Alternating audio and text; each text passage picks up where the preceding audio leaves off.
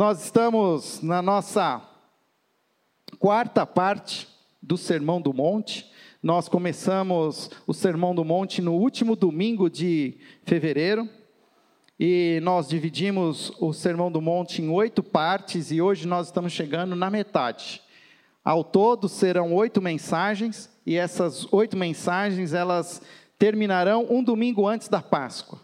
E celebraremos a Páscoa no dia 21, 22, 23 de abril, onde celebraremos a ressurreição de Jesus Cristo. Esse mesmo Jesus que antes de morrer, ele talvez tenha feito o que alguns comentaristas dizem, um dos suas maiores eh, declarações, um dos seus mais importantes discursos, que é conhecido por nós como o Sermão do Monte. Nós então vimos o Sermão do Monte, ele começa com uma primeira parte das bem-aventuranças, onde fala especificamente sobre o nosso caráter, o caráter do discípulo, um caráter de um discípulo que precisa entender o que significa ser pobre de espírito, o que significa que precisa entender o que significa chorar pelos seus pecados, que entende o que significa ter fome e sede de justiça. E nós vamos para a segunda parte, onde a influência de um discípulo de Jesus. Então, a segunda,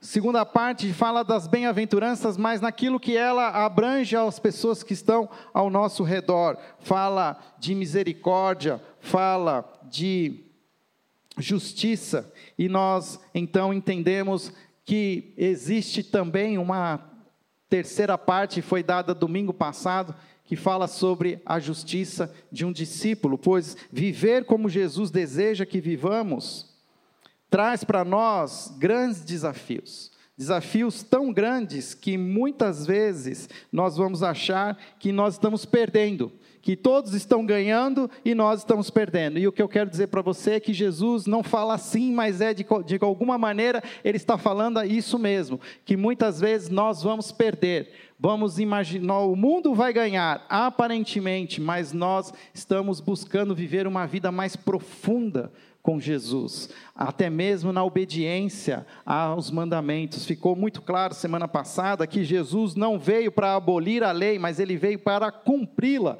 Ou seja, todos os mandamentos do Senhor são mandamentos que ainda estão válidos, enquanto Jesus mesmo diz: céus e terra existirem, a lei ainda existirá, ou seja, quando então a lei deixará de ter vigor, a lei de Deus? Quando Deus disser que não vai mais ter mais céus e terra. Mas enquanto existir céus e terra, a lei de Deus continua em vigor. Ela é importante, ela reflete o caráter de Deus, e mais que isso, ela nos ajuda a entender o quão distante nós estamos da proposta que Deus tem para nós. Mas Louvado seja o nome do Senhor Jesus, que nos ajuda a entender. E nós vamos hoje para uma quarta parte, é agora já o último parágrafo de Mateus, capítulo 5, versículo 31. Mateus, capítulo 5, é um capítulo extenso, são 48 versículos, e nós praticamente usamos quatro domingos para expor todo o capítulo 5 de Mateus, mas agora nós estamos, ao terminar esse capítulo, Jesus está dando alguns exemplos práticos de como deve ser a prática da lei pelo um discípulo de Jesus. Como um discípulo de Jesus vive na prática as leis, e ele começa citando: Vocês ouviram que foi dito, não matarás. E aí Jesus aprofunda, ele diz: não só comete né, o pecado aquele que mata, mas aquele que também que mata com as suas palavras, aquele que mata no coração. Não só, ele diz: não adulterarás.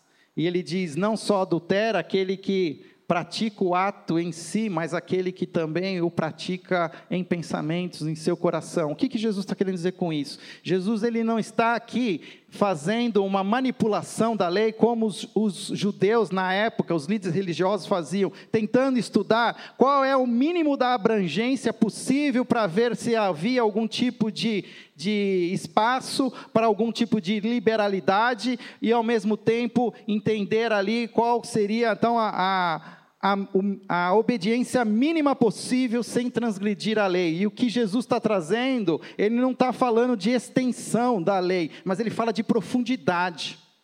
Ele fala de um significado de um discípulo ao entender o que Deus deseja, ele se aprofunda nessa intenção.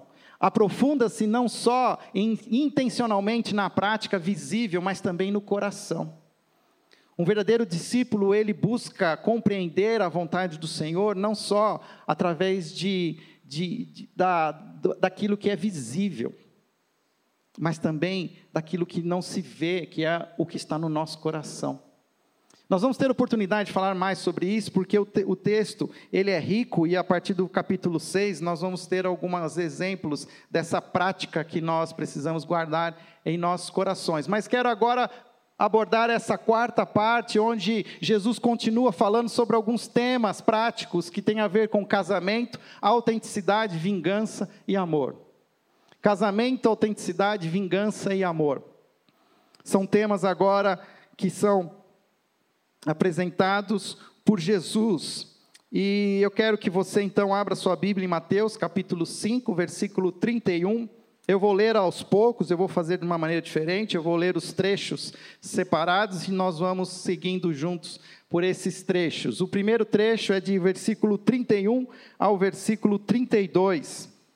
Foi dito, Jesus dizendo: Aquele que se divorciar de sua mulher deverá dar-lhe certidão de divórcio. Mas eu lhes digo que todo aquele que se divorciar da sua mulher, exceto por imoralidade sexual, faz que ela se torne adúltera. E quem se casar com a mulher divorciada estará cometendo adultério.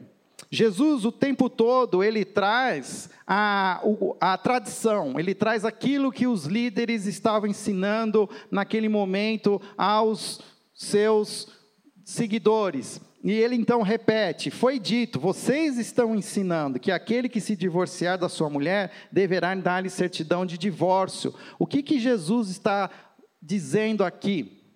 Na verdade, esse é um texto muito pequeno para que a gente fale sobre toda a profundidade do, da questão ligada a divórcio. Se nós formos falar sobre divórcio, nós precisamos também falar sobre outro texto que também está em Mateus, capítulo 19, onde mais uma vez os líderes confrontam Jesus perguntando a ele sobre o divórcio. Mas o que Jesus agora quer nos ensinar com esses dois versículos não é explicar o que pode e o que não pode, pois essa era, na verdade, a intenção dos líderes religiosos. Eles queriam entender qual é a extensão, quais são as possibilidades. Ah, era como se cada homem judeu, entendedor da lei, ele entrasse num casamento, numa aliança de casamento, sabedor de quais são as, a, ali as portas que ele tem por direito para deixar de estar casado com aquela pessoa. É como se ele entrasse num casamento já mais ou menos tentando prever qual seria uma maneira de sair desse casamento sem, de alguma maneira, transgredir a lei. Os líderes religiosos, eles tinham decidido algumas coisas ao longo do tempo, onde, através da lei de Moisés, foi dado permissão para que houvesse um divórcio por imoralidade sexual, por uma quebra da aliança, por um dos dois cônjuges. E eles pegaram essa, esse pensamento e transcreveram uma lei que dizia assim: que ao homem é permitido, porque aí o que eles fizeram? Eles tra traziam tudo para o universo masculino. A mulher não tinha direito a nada. Ela não tinha direito ao divórcio. Quem tinha direito ao divórcio era somente o homem. E ele tinha direito ao divórcio por qualquer prática indecente que a sua esposa cometesse. Aí eles pegavam essa palavra indecente e começavam a dizer tudo que podia ser indecente, a ponto de chegar que indecente também era chegar em casa e a comida ter sido mal feita.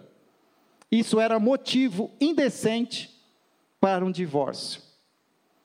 Então, quando Jesus está conversando com eles e dizendo: Aquele que divorciar-se da sua mulher deverá dar carta de certidão, mas eu lhes digo que todo aquele que se divorciar da sua mulher, exceto por imoralidade sexual, faz com que ela se torne adúltera. E quem se casar com a mulher divorciada estará cometendo adultério. O que, que Jesus está querendo dizer com tudo isso? Que toda a ênfase de Jesus nessa discussão com os líderes religiosos estava ligado à instituição do casamento, que Deus havia imaginado originalmente como um relacionamento exclusivo e permanente.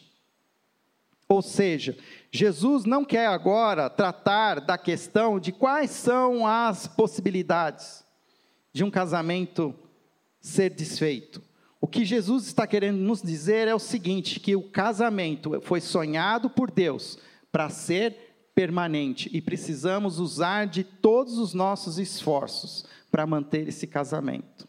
Quando Jesus diz que a lei ela existe, nós podemos citar Malaquias, que diz que o Deus abomina ou odeia o divórcio. O Deus de hoje, de 2019, é o mesmo Deus dos tempos de Malaquias. É um Deus que continua é, desejoso de que os seus servos, ao se casarem, permaneçam-se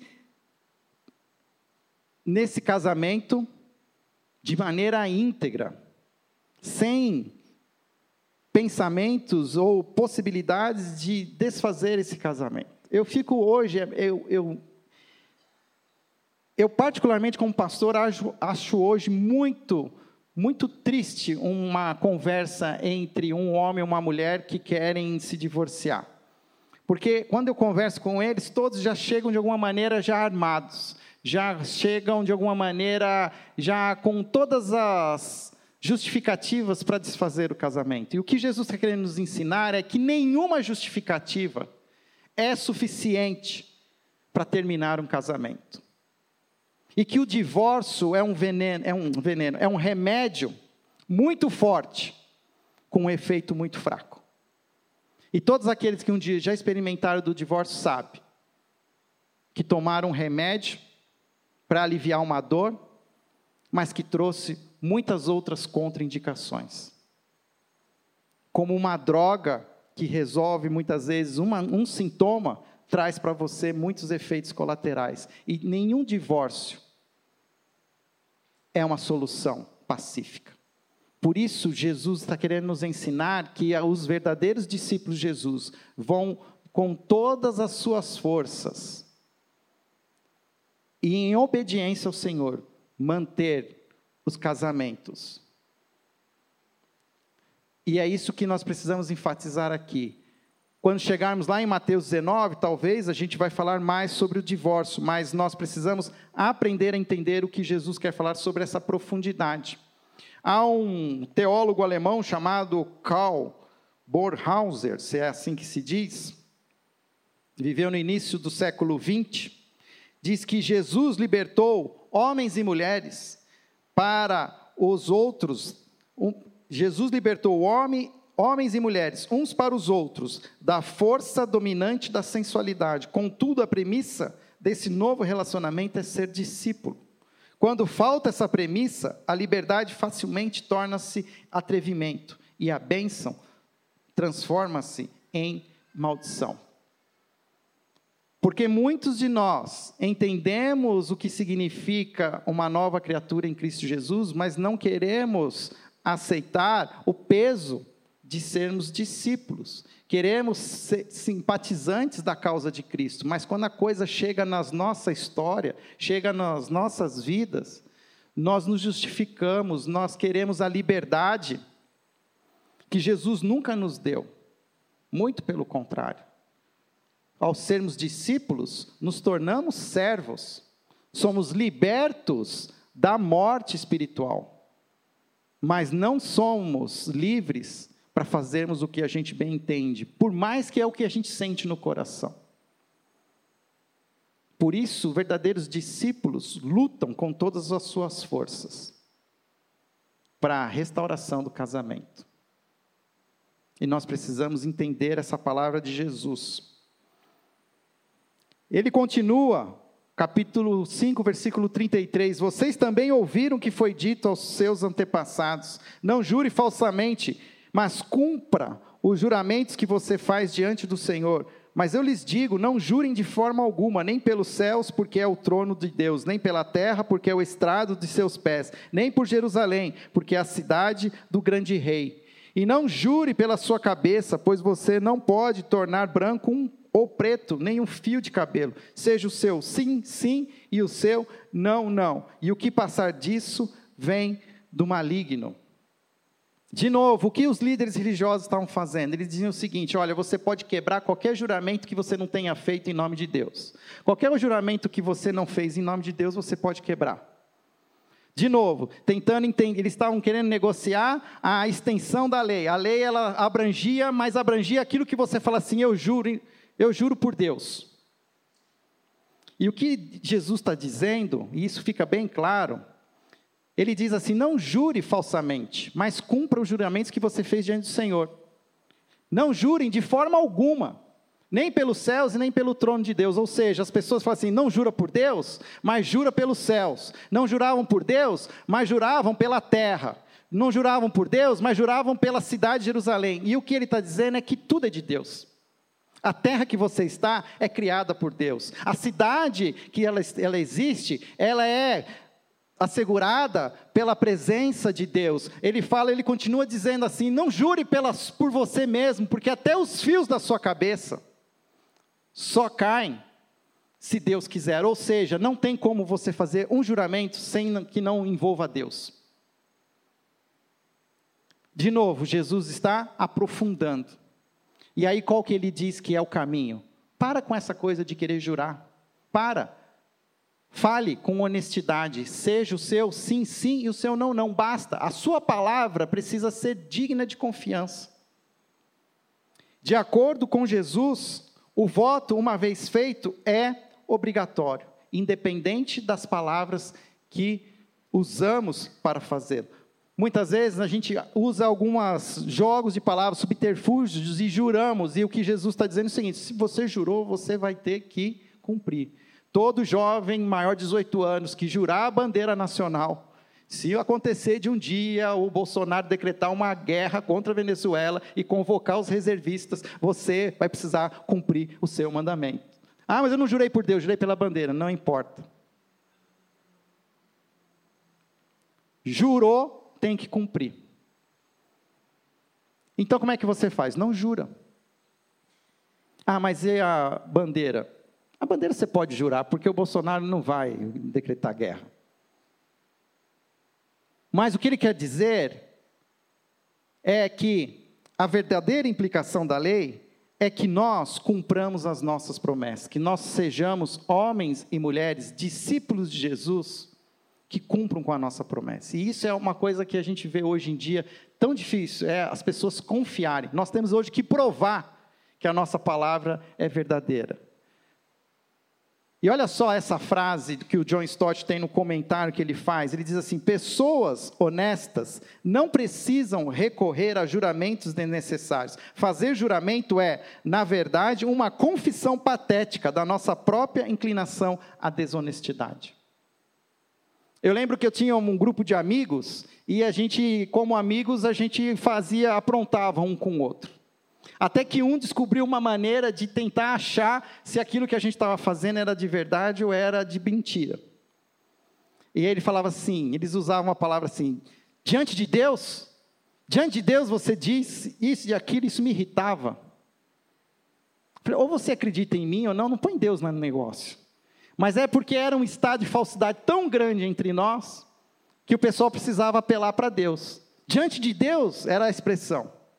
Tanto que alguns já na hora de falar sério ainda colocavam, diante de Deus eu estou dizendo isso, é verdade. Ou seja, nós estamos na prática ilustrando o que John Stott diz, que a nossa confissão é uma patética confissão da nossa própria inclinação à desonestidade. Somos tão desonestos que nós precisamos que alguém ateste que isso é verdade. E discípulos de Jesus precisam ter as suas palavras reconhecidas, pois elas são sim, sim, não, não. Se é sim, é sim, se é não, é não. Não tem mais ou menos, Não sei, vou pensar. Espera aí, deixa eu ver. Continua.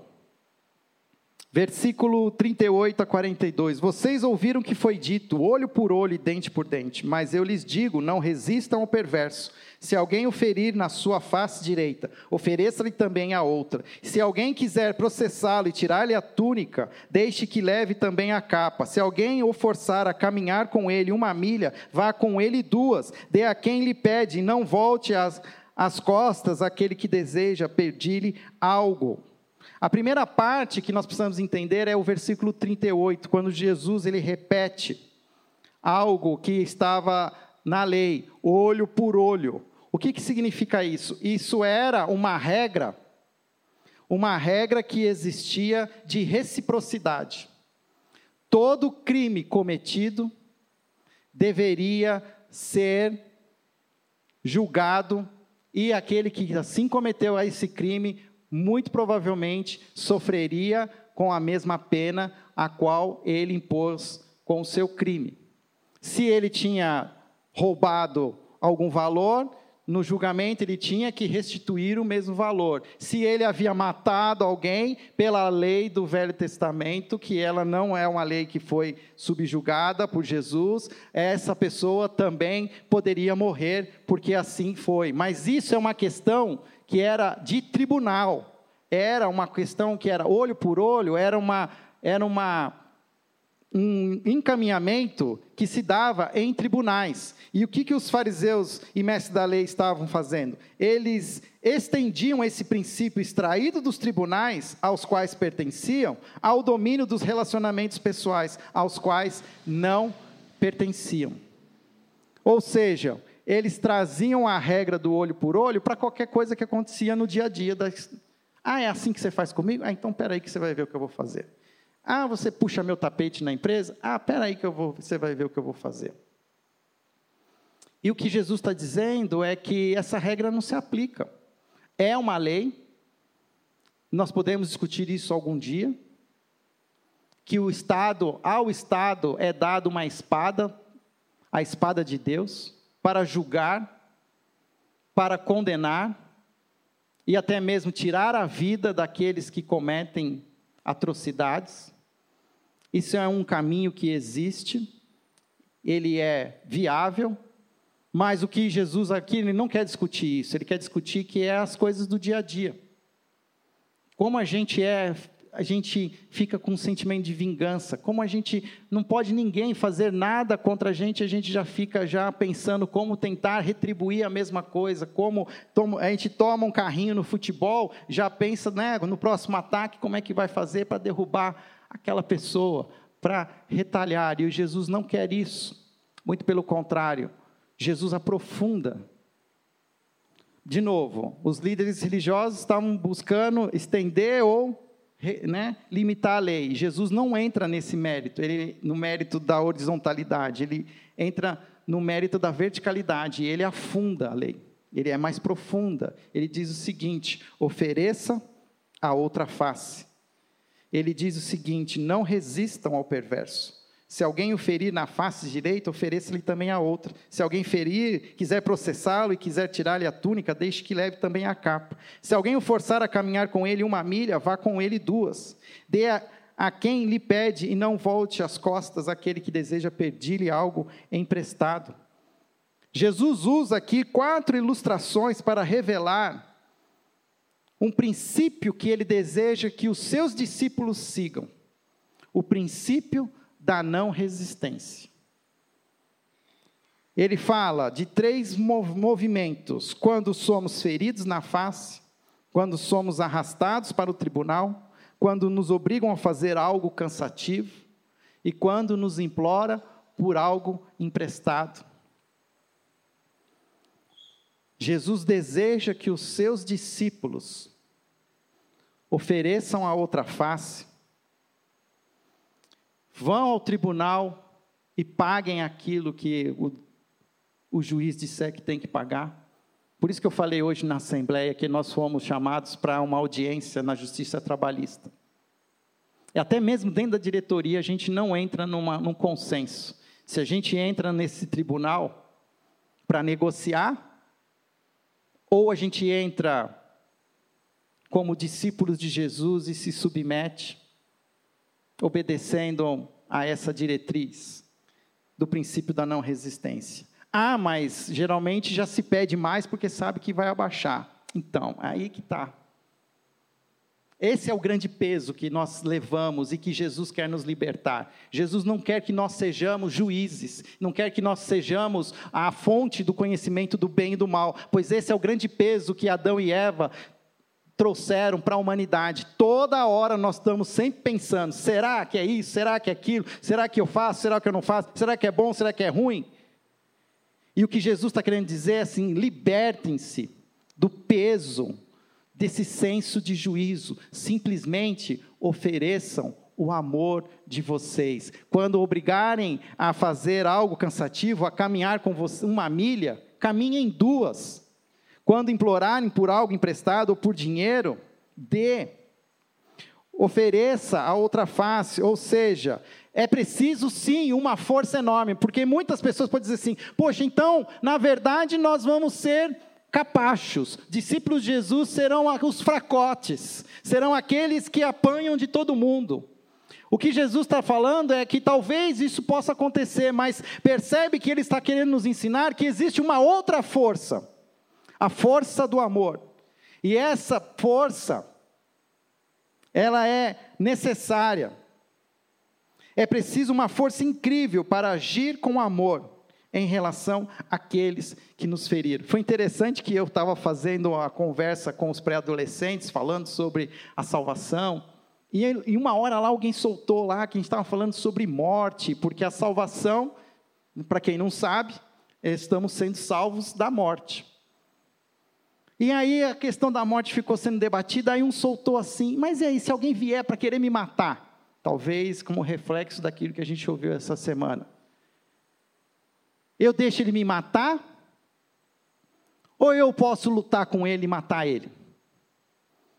Aí na hora eu respondi assim: então, pelas leis existe a legítima defesa. Por se defender e preservar a sua própria vida, você pode, de alguma maneira, tirar a vida do. Aí depois me veio. Mas tentaram matar Jesus, e Jesus em nenhum momento recorreu à regra da legítima defesa. Ele se permitiu ser preso, ele se permitiu ser machucado, ele se permitiu ser morto. É muito difícil isso. Pensa no exemplo que a gente viveu essa semana lá em Suzano. O ladrão vem para matar, roubar e destruir. Toda ação do maligno é de roubo, morte e destruição. E o que aconteceu ali foi que existiu uma ação maligna. Usando corações destruídos, corações que estavam sem esperança, corações que não conheciam que havia, pode haver um caminho com Jesus, corações que foram carregados de maldade, de ódio, e que tiraram a vida de cinco adolescentes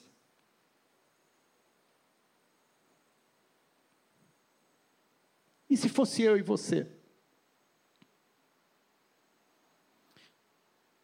Talvez naquela escola faltou homens, discípulos de Jesus, homens adultos, dispostos a se colocarem na frente daqueles garotos e morrerem para que aquelas crianças fossem salvas. Percebe que quem morreu foram as mulheres? Porque não existe hoje homens, discípulos, homens dispostos a morrer. Nós fomos chamados por Deus para se colocar à frente do mal e dar as nossas vidas em nome de Jesus, para que o mal não alcance os nossos filhos, as nossas famílias, as pessoas que nós queremos. Nós precisamos olhar de uma perspectiva diferente o que está acontecendo. Aonde estão os discípulos de Jesus? Aonde estão os homens que vão se colocar à frente da maldade? E nós precisamos aprender isso. Aprender com Jesus.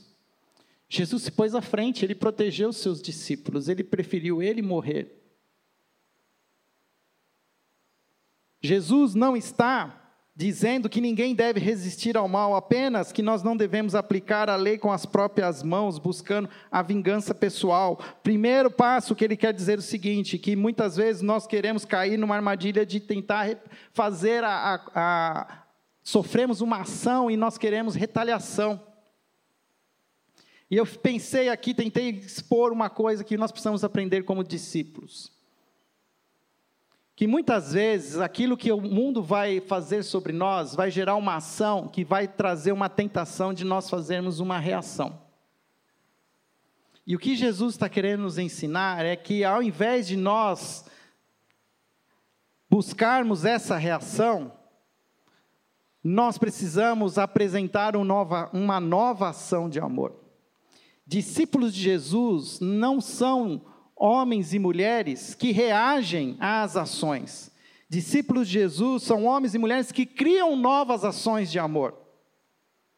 E nós precisamos aprender isso. O que é ser discípulo? É criar novas ações de amor. E não tentar reagir ao mal. Quando reagimos ao mal, é aquilo que Pedro quis fazer quando Jesus foi preso. Pedro quis reagir e tirou uma faca lá, uma pequena espada, e ele cortou a orelha lá do, dos, dos soldados, das autoridades, e aí até Jesus fala uma coisa bem forte ali, que com, quem com espada ferir, com espada será ferido. Ou seja, Pedro, eu não treinei você três anos para você reagir ao mal. Eu treinei você, Pedro, para você ter novas ações de amor contra o mal. E isso vale para todas as esferas. Como os discípulos, nós precisamos buscar, é, achar esses caminhos, esses novos caminhos de amor, frente a esses, a maldade. E a maldade ela vai continuar. Pode esperar. Nós vamos ter outros. A gente está falando, ah, que esse, esse ano é um ano difícil. Vai ser assim daqui para frente, gente. Porque quem está lendo as Escrituras, quem acompanha as revelações que o próprio Jesus fez aos seus discípulos, diz que nos últimos dias Serão dias difíceis, serão dias de dor, serão dias de luto. Ou a gente decide viver isso como discípulos de Jesus, ou então vamos cair fora, vamos fugir. Mas discípulos de Jesus não fogem. Discípulos de Jesus reagem com amor. O que eu estou falando, eu estou falando para mim também, porque eu estou tentando achar esses caminhos. Porque tudo que mostram para a gente são caminhos para nos dar medo para nos fazer com que a gente se esconda, para fazer com que a gente pare de fazer o que a gente vai fazer, porque a gente fica com medo. E o que Jesus quer dizer é que não, nós não vamos ter medo, mas nós vamos nos impor com novas ações de amor. Um outro teólogo, William Barclay, ele escreveu o seguinte: o cristão não pensa em seus direitos, mas em seus deveres, não em seus privilégios, mas em suas responsabilidades. O cristão é alguém que se que esqueceu por completo seus direitos. Aquele que defende até a morte seus privilégios ou direitos dentro ou fora da igreja está muito longe do caminho de Jesus. A começar pelas vagas de estacionamento, a começar pelo lugar no banco que você senta na igreja, a começar pelo aquilo que você acha que você tem como privilégio. E quando a gente começa a lutar por privilégios, então alguma, a gente já pode, já perdeu a luta. Discípulos de Jesus abrem mão. Continua 43. Vocês ouviram o que foi dito: ame o seu próximo e odeie o seu inimigo. Mas eu lhe digo: amem os seus inimigos e orem por aqueles que os perseguem, para que vocês venham a ser filhos de seu Pai que está nos céus, porque ele faz raiar o seu sol sobre os maus e bons e derrama chuva sobre justos e injustos. Ame o seu próximo e odeie o seu inimigo. O texto da lei dizia: ame o seu próximo. E aí os líderes judeus já acrescentaram: então, se eu vou amar o meu próximo, isso quer dizer então que eu posso odiar quem não é o meu próximo. E quem é o próximo uma, na leitura de um judeu da época de Jesus? O próximo era alguém que era da sua nação, era alguém que era que acreditava nas mesmas coisas que você, Ou seja, Jesus agora está lutando, está batendo de frente até com questões de racismo.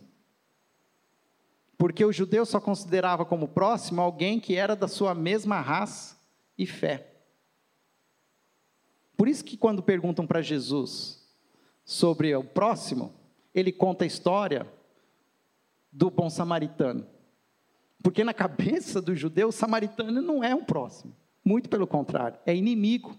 Porque quem não é próximo é inimigo. E Jesus está aprofundando novamente.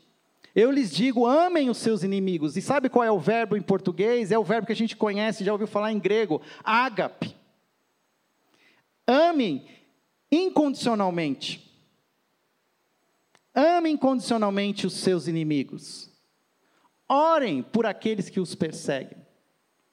E é interessante aqui porque Jesus está fazendo, pedindo para nós na prática, uma prática, que é oração. Talvez uma das práticas mais difíceis para nós é orar por quem nos machuca, orar por quem nos faz mal, orar por quem nos magoa, orar por quem nos traiu, orar por quem nos fere.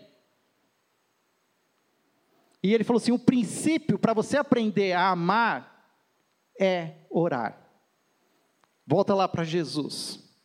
Jesus não ofereceu resistência. Jesus está sendo crucificado. E uma palavra se repete o tempo todo. Uma oração. Pai, perdoa-lhes, porque eles não sabem o que fazem.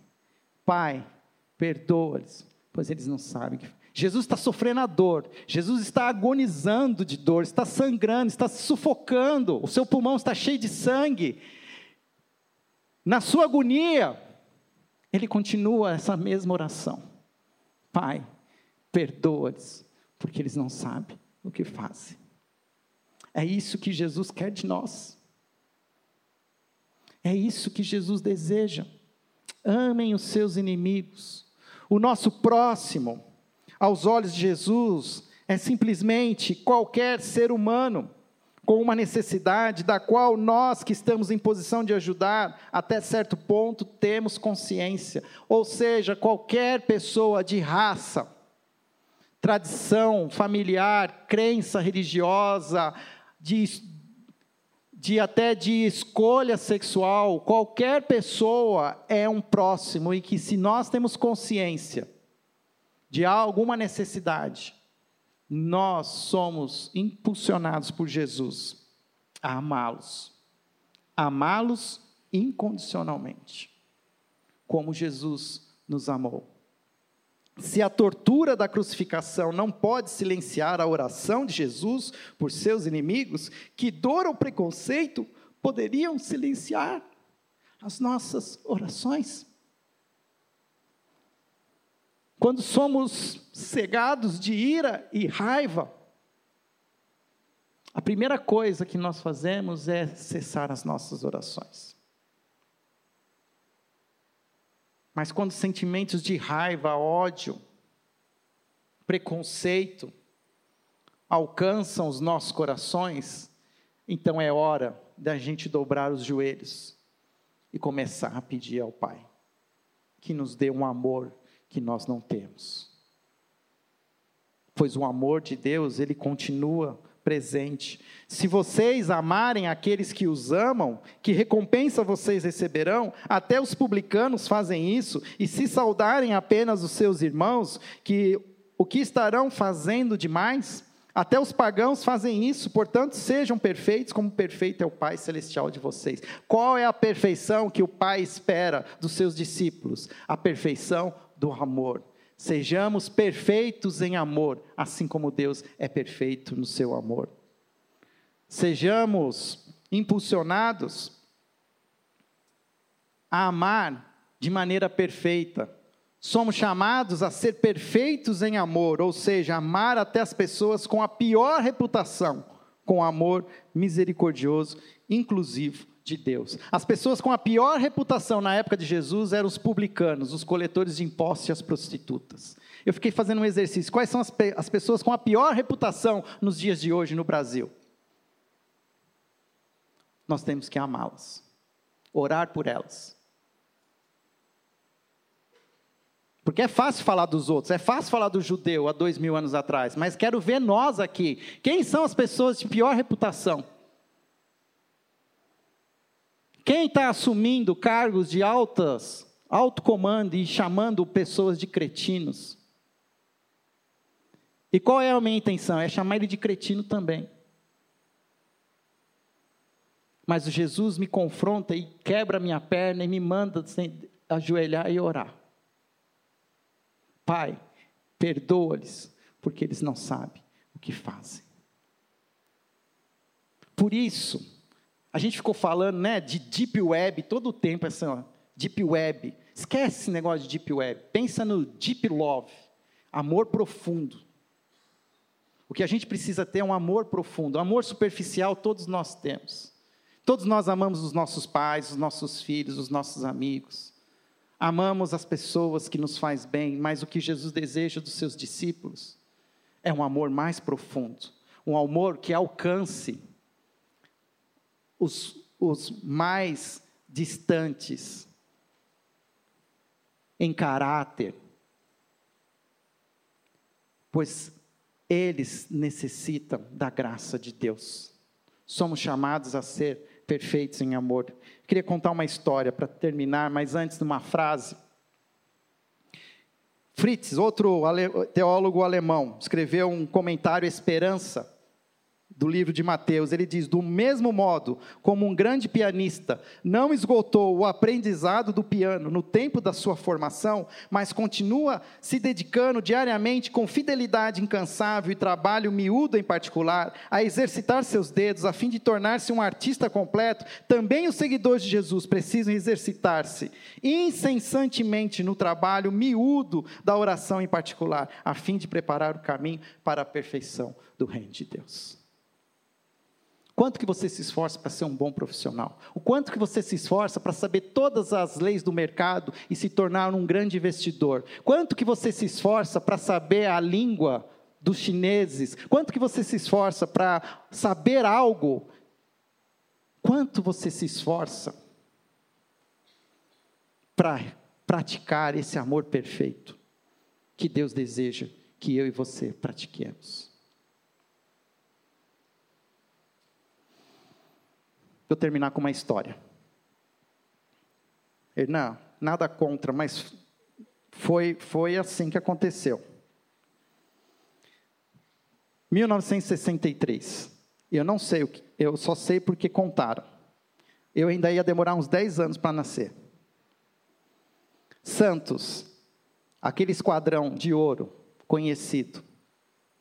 Eu sei dessa história porque contaram ela agora há pouco tempo com a morte do Coutinho o camisa 9 lá. Pelé era o 10, Coutinho era o 9.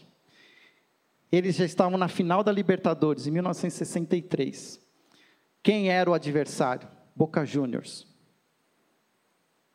O primeiro jogo foi no Maracanã. O Santos já tinha ganho, mas o último jogo era na La Bombonera. 80 mil torcedores.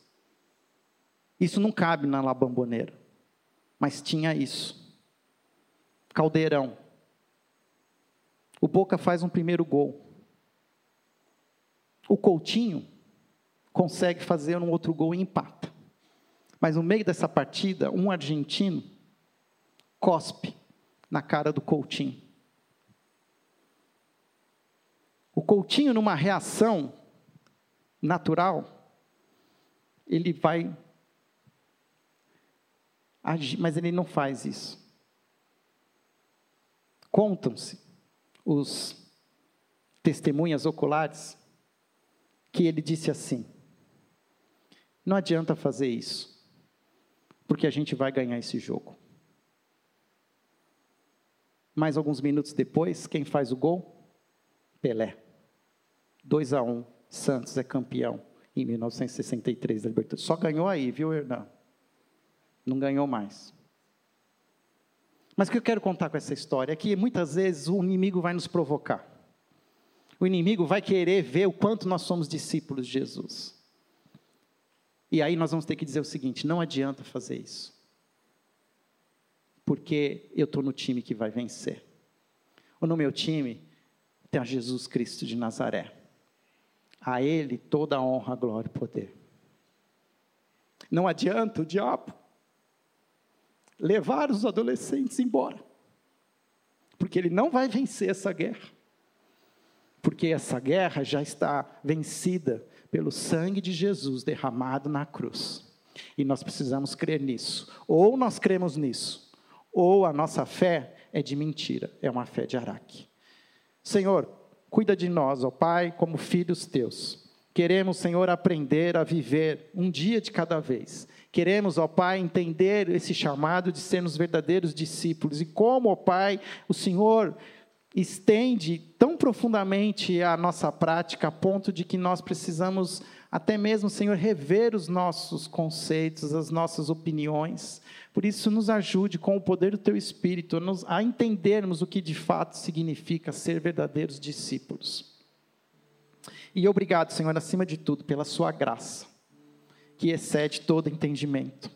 Obrigado pela Sua graça, Senhor, que me alcança, mesmo quando eu não consigo amar como o Senhor deseja que eu ame pela sua graça, Senhor, que pagou o preço pelo meu pecado, quando eu ainda desejo que outros paguem o preço dos seus próprios pecados, quando sei que Jesus já fez isso por cada um deles. Por isso eu te peço, ó Pai, tenha misericórdia de mim, pecador.